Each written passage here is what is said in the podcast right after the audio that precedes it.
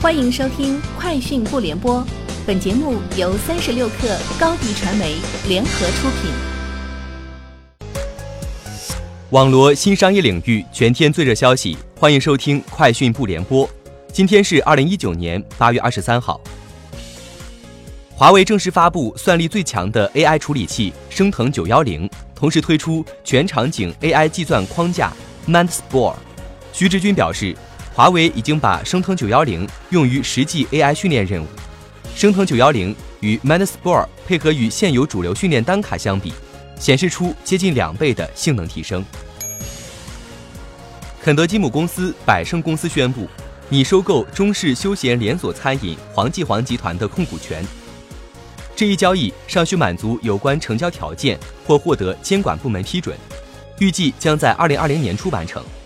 黄记煌成立于二零零四年，在全球一共拥有六百四十多家餐厅，旗下品牌包括焖锅品牌黄记煌和中式快餐品牌三分饱。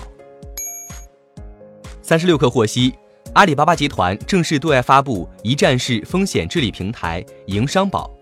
据阿里巴巴方面介绍，营商宝旨在通过人工智能技术协同政府、商家和消费者等社会各方力量。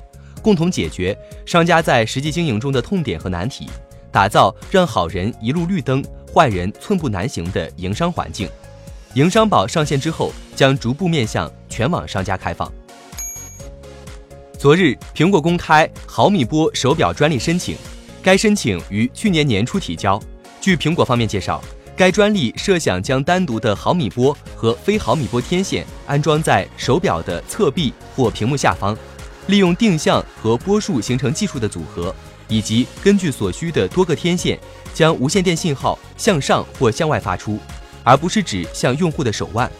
这将使 Apple Watch 能够比以前更快地实现数据传输。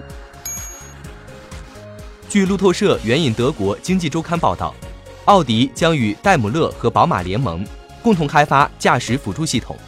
今年七月份。宝马集团和戴姆勒公司正式开始建立在自动驾驶方面的合作。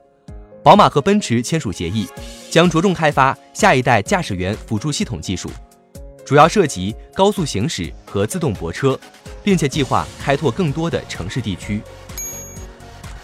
有运营商内部人士透露，三大运营商在部分地区降低 4G 网络是确有其事，原因其实并不是坊间传说的为了推广 5G。而是为了推广即将面世的达量不限速套餐。三十六氪获悉，八月二十二号，北京猫眼文化传媒有限公司发生工商变更，新增销售食品业务。北京猫眼文化传媒有限公司成立于二零一五年十一月，注册资本一千万，法定代表人王健，由猫眼娱乐的运营主体天津猫眼微影文化传媒有限公司全资控股。